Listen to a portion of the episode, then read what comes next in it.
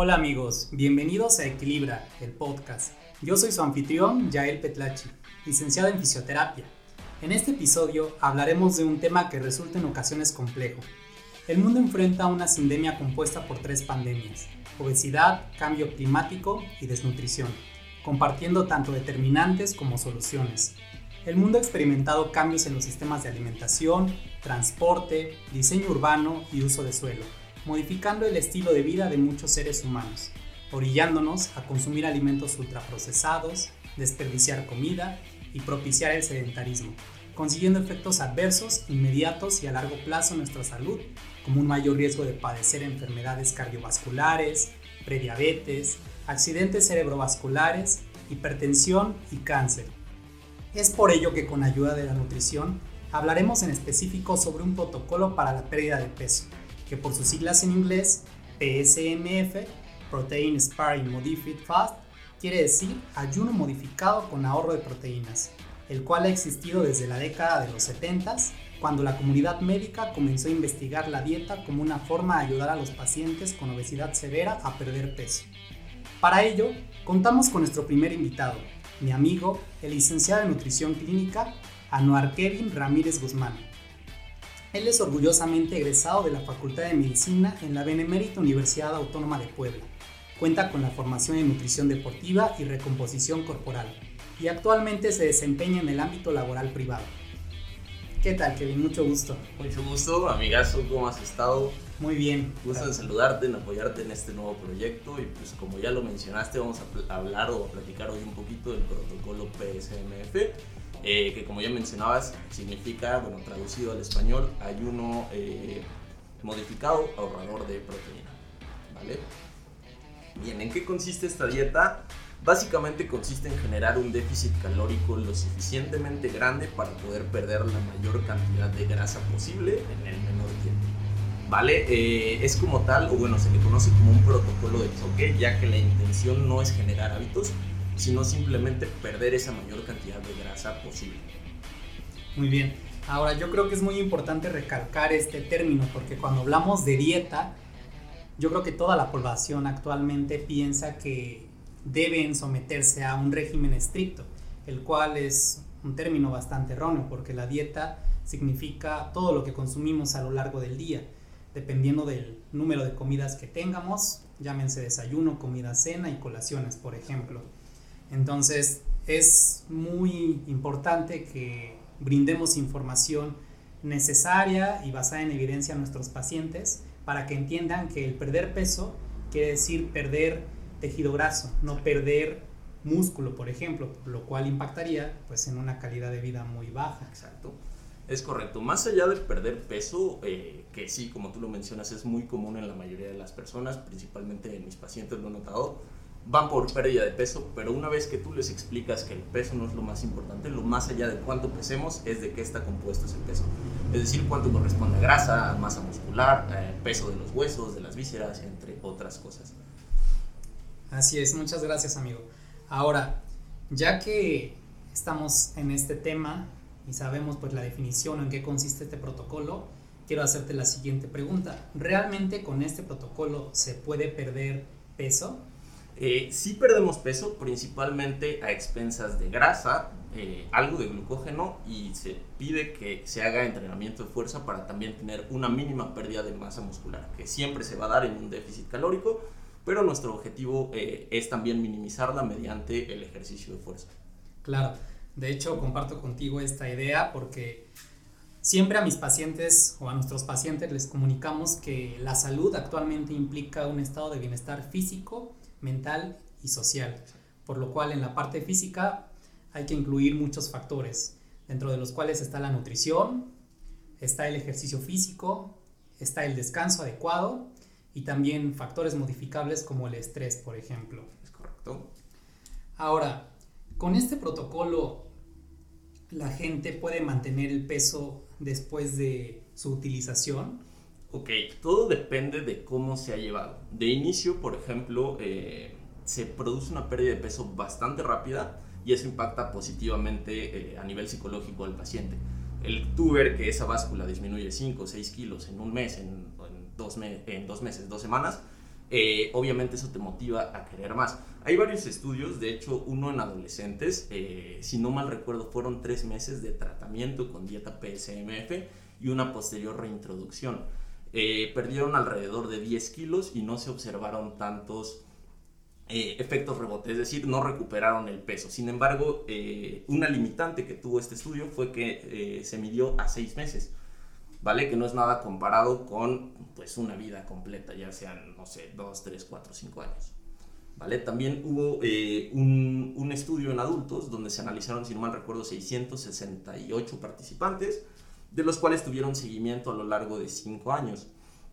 Eh, se vio que resultó en una recuperación del peso en aquellos sujetos que no tuvieron una educación alimentaria adecuada. Es decir, que simplemente siguieron el protocolo tal cual, pero no hubo eh, explicación o educación nutricional de, base. ¿Sí me explico? Claro. Ahora, dentro de este protocolo, ¿qué otros beneficios nos puedes comentar además de la pérdida de peso, lo cual no es lo más importante. Es correcto. Eh, bueno, puede haber eh, beneficios principalmente, como mencionaba, a nivel psicológico, ya que el paciente se siente bien al, ver que esa báscula disminuye también hay resultados positivos a nivel de parámetros bioquímicos, disminuye, por ejemplo, la resistencia a la insulina, incrementa la captación de glucosa, eh, incrementa también la oxidación de ácidos grasos, todo pues eh, gracias a este ayuno. Perfecto. Ahora, otra pregunta, Kevin. ¿Se necesita utilizar suplementos durante este protocolo? Sería importante valorar eh, al sujeto y si la suplementación se vuelve necesaria y fundamental en cierto momento, principalmente porque es una dieta muy restrictiva. Al nosotros estar comiendo únicamente proteína, estamos limitando muchas fuentes de vitaminas, de minerales y de oligoelementos necesarios para un buen funcionamiento de nuestro organismo. Eh, por lo que sí se hace necesaria una suplementación, principalmente eh, electrolitos, sodio, potasio, también omega 3, ácidos grasos esenciales y principalmente también se suplementa con calcio, ¿vale? Ya que al ser también una dieta eh, pues restrictiva hasta cierto punto, hay déficit de calcio. Además de una correcta hidratación entre 30 a 40 mililitros por kilo de peso. Perfecto. Ahora, con este protocolo, ¿se es propenso a padecer de cetosis? ¿Nos puedes hablar un poco de, la cetosis? Exacto. Eh, bueno, la cetosis es un estado de nuestro organismo que se da cuando nosotros limitamos el consumo de carbohidratos. Nuestro organismo busca la, manera de poder obtener esa energía de algún otro nutriente. ¿Cuál es nuestra principal reserva? La grasa corporal. Eh, esta grasa corporal pasa al hígado, donde se transforma en cuerpos cetónicos, y bueno, así pasa al torrente sanguíneo y podemos utilizarla nosotros como fuente de energía. Siempre que haya eh, una dieta baja en carbohidratos, vamos a estar en un estado de cetosis. ¿Vale? La dieta PSMF, nuestro macronutriente base es la proteína, por lo tanto es una dieta pobre en carbohidratos, pero a la vez pobre en grasa. Perfecto. Ahora, como en cualquier tratamiento de cualquier área de la salud, de cualquier especialista, hay criterios de inclusión, exclusión y también precauciones a considerar para poderles otorgar una atención adecuada. ¿Puedes mencionarnos eh, si realmente pueden beneficiarse de este protocolo cierto grupo de personas? Exacto, tiene que ser eh, una, un protocolo muy bien dirigido a un perfil específico de persona. Eh, algunos de los criterios de inclusión eh, son sujetos sanos entrenados que ya tienen una buena alimentación y que están buscando disminuir su porcentaje de grasa de manera eh, rápida, ya sea para una competencia, por estética, entre otras cosas. Otro criterio de inclusión son sujetos obesos con índice de masa corporal mayor a 30 o sujetos con índice de masa corporal superior a 27, pero con síndrome metabólico, intolerancia a la glucosa, puede ser ya diabetes instaurada, hipertensión, colesterolemia, hipercolesterolemia, perdón, e hipertrigliceridemia.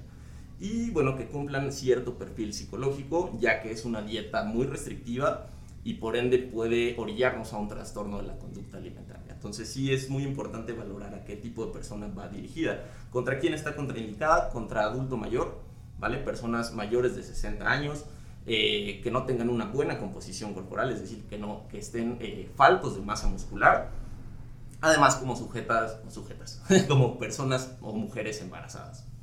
Perfecto.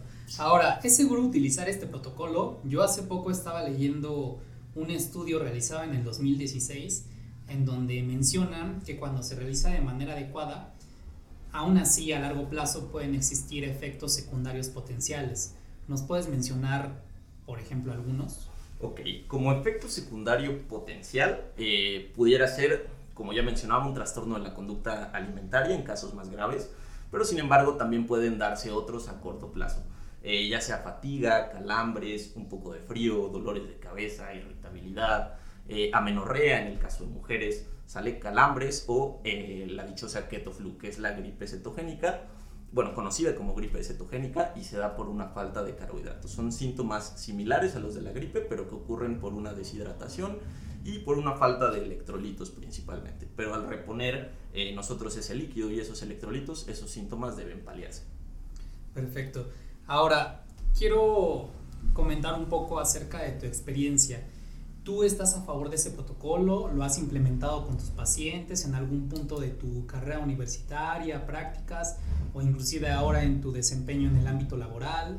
Claro, eh, sí lo he ocupado con algunos de mis pacientes, pero en momentos puntuales. Como te mencionaba, tiene que ir bien dirigido eh, y la persona debe cubrir cierto perfil, tanto psicológico como a nivel físico y pues de hábitos de, de vida en general. Eh, he tenido muy buenos resultados. Afortunadamente, eh, bueno, la he eh, indicado a pacientes que yo sé que son estrictos, que cumplen con las indicaciones tal cual, ya que es una dieta, pues como te mencionaba, muy estricta y debe ser bien llevada para poder minimizar todos esos riesgos y efectos secundarios. Perfecto. Ahora, quiero saber si hay algo más que nos puedas comentar acerca de este protocolo, de relevancia, que tú consideres. Ok, bien, pues como tal es un, eh, un protocolo de choque, o sea, lo podemos incluir entre 1, 2, 3, 4, 5, 6 días por semana, pero todo va a depender del perfil de la persona. Se puede utilizar como máximo 4 semanas, eh, dependiendo obviamente del perfil de la, de la persona, ya, si, ya sea un sujeto entrenado, eh, una persona con obesidad, entre otras cosas. Pero sí debe utilizarse en, en, en momentos puntuales. ¿vale? Lo que yo generalmente hago con, o bueno, lo que eh, estas últimas semanas he estado llevando con un paciente que tengo un PCMF, es que ella está en un déficit calórico, se puede decir, constante a lo largo de la semana e incluimos dos días de PSMF.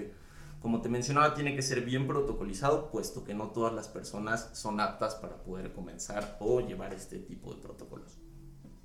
Perfecto. Ahora, de acuerdo a tu formación en nutrición deportiva y recomposición corporal, ¿En qué momentos puntuales lo has aplicado con atletas o personas que se dediquen a realizar ejercicio físico de manera constante?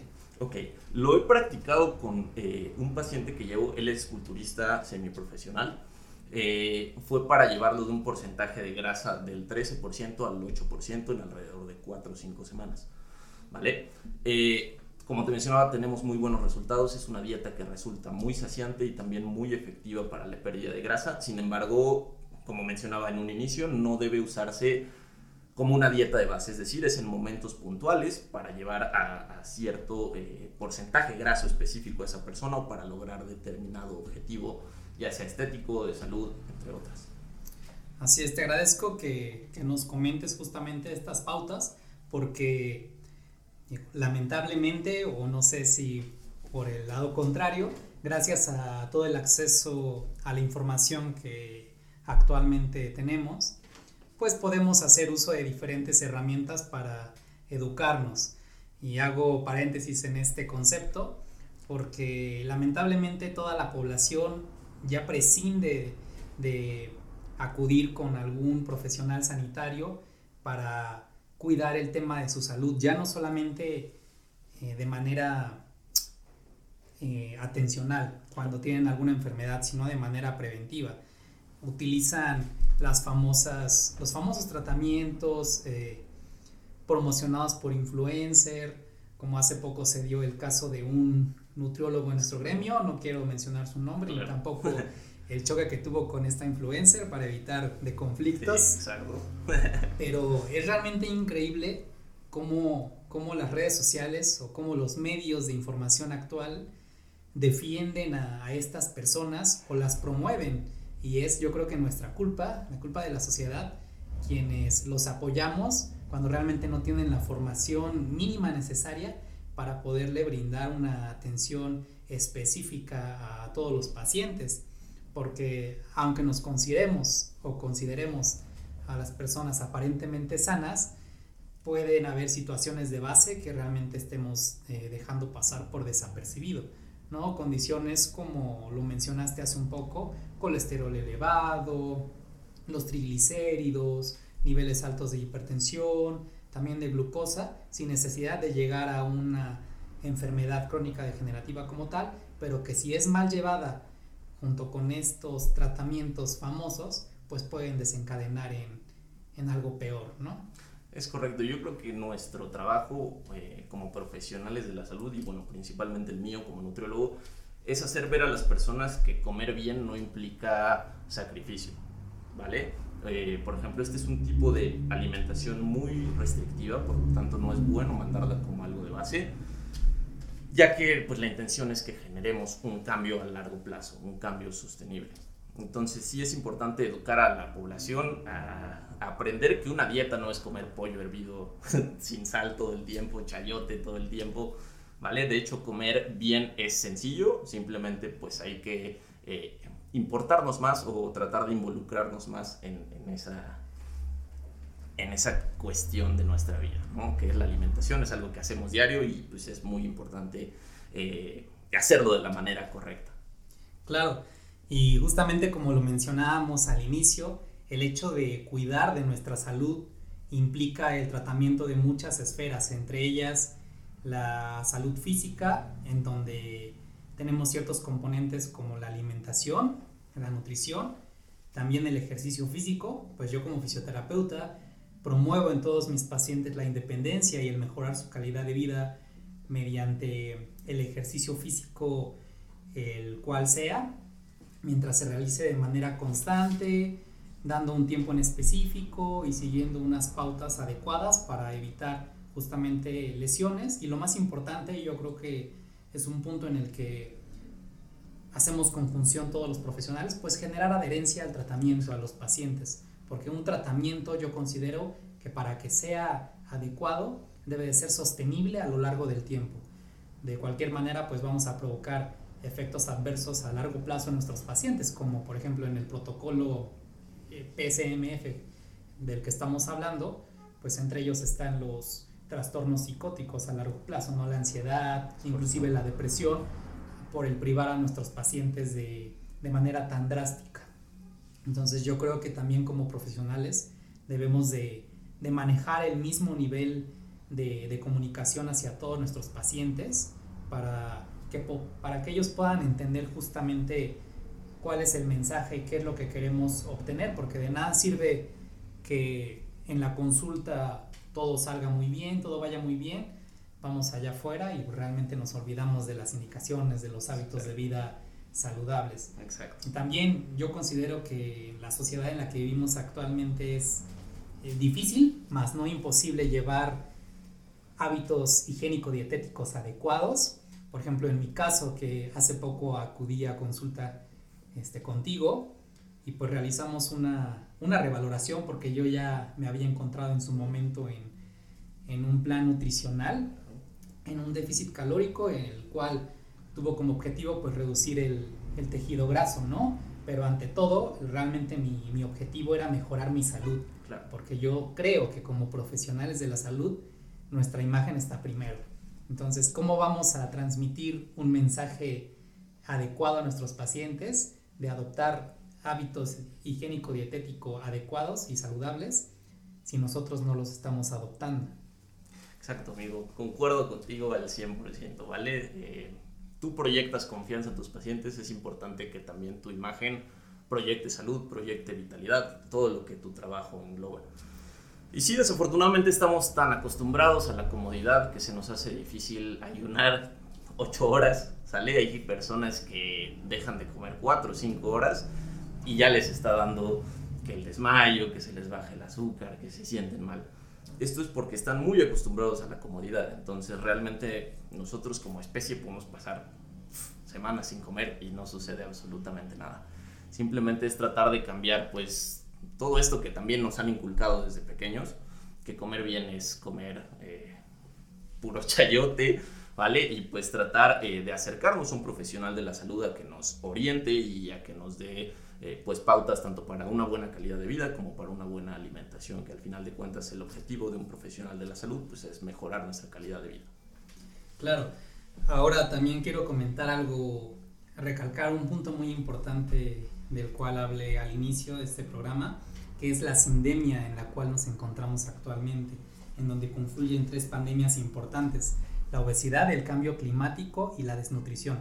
Hago un punto muy distintivo en, el cambio climático, porque gracias al trabajo de los seres humanos y a todos los procesos industriales y de fabricación que hemos fomentado, pues dañamos al ecosistema.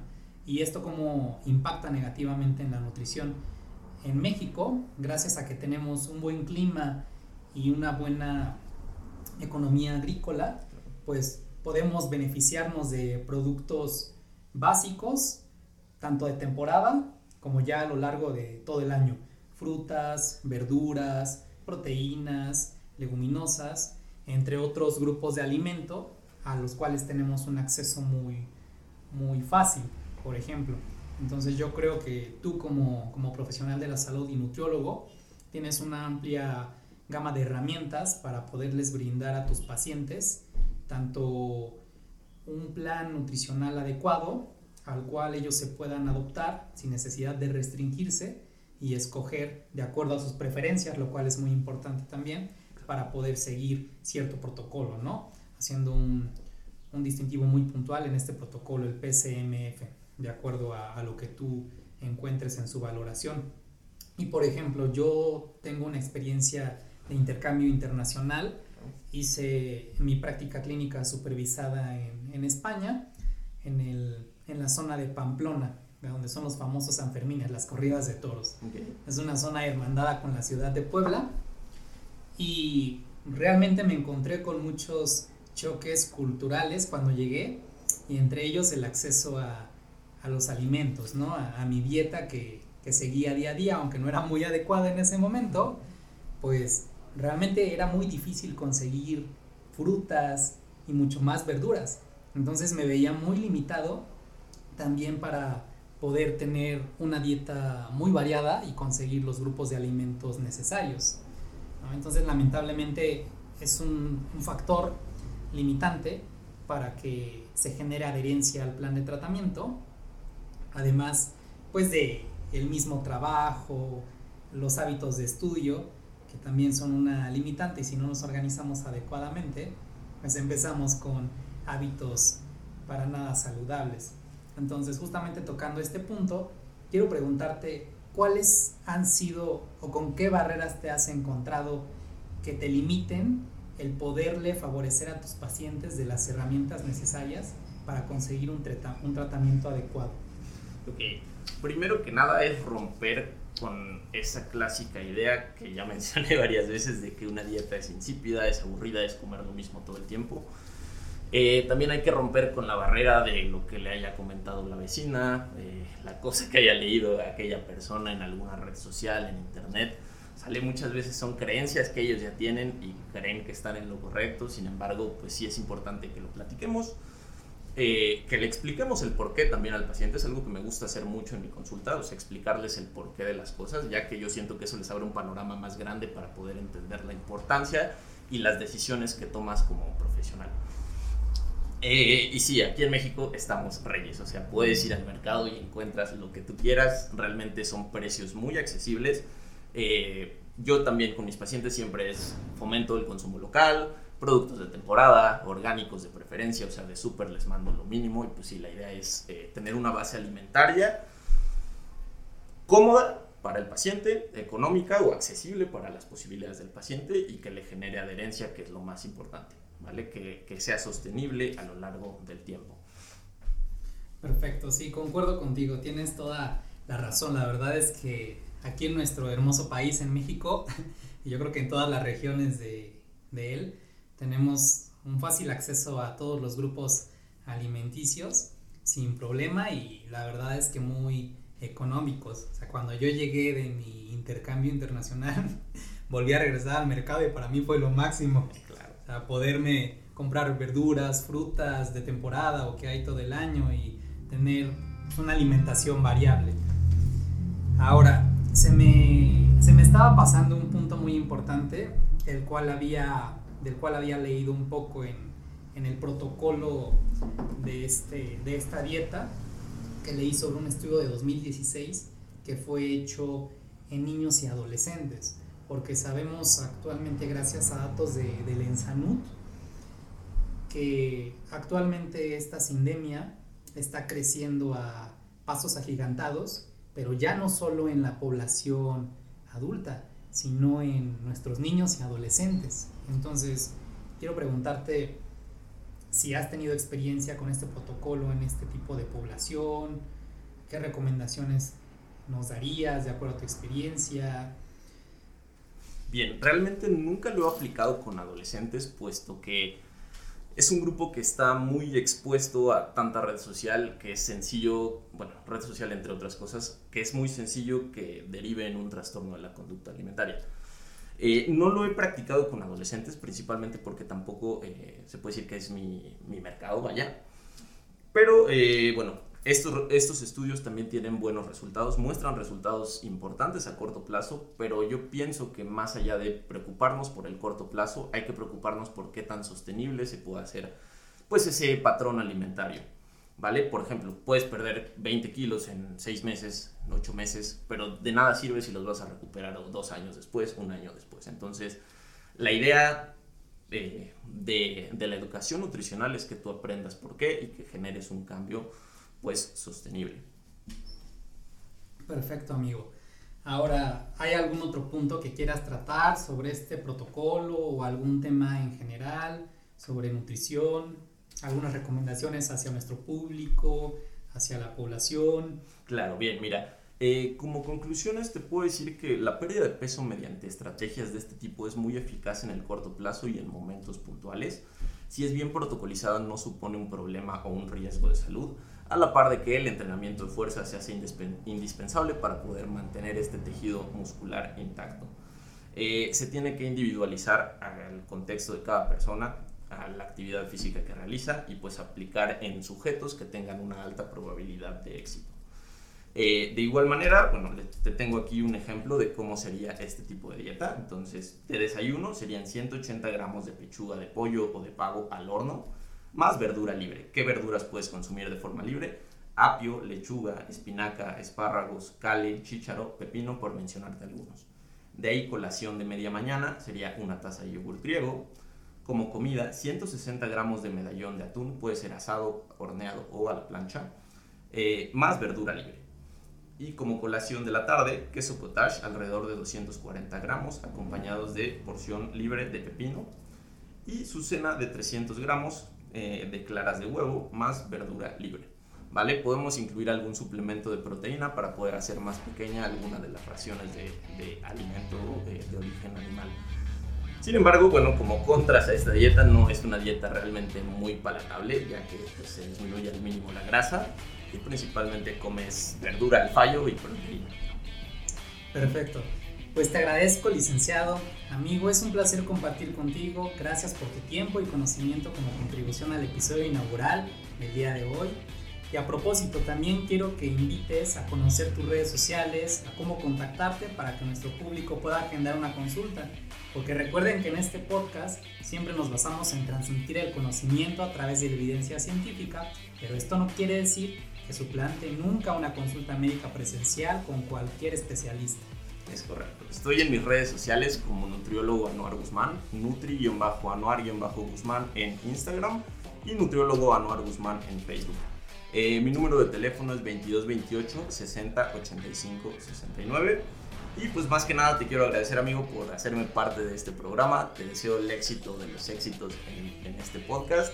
Y pues vamos por más episodios. Espero poder estar aquí de nuevo pronto. Gracias a ti amigo, realmente espero pueda seguir colaborando en próximos episodios en distintos temas del área de nutrición porque realmente es un área muy amplia así como en cualquier otra especialidad. A todo nuestro público le quiero agradecer por escucharnos. Recuerden que los invitamos a seguirnos a todos en nuestras redes sociales, en Spotify o en cualquier plataforma en donde encuentren nuestro podcast, en Instagram como Fisioterapia Equilibra Cholula y en Facebook como Equilibra Servicios Especializados en Fisioterapia. Nos vemos en el próximo episodio, todos los lunes. Hasta luego. Hasta luego.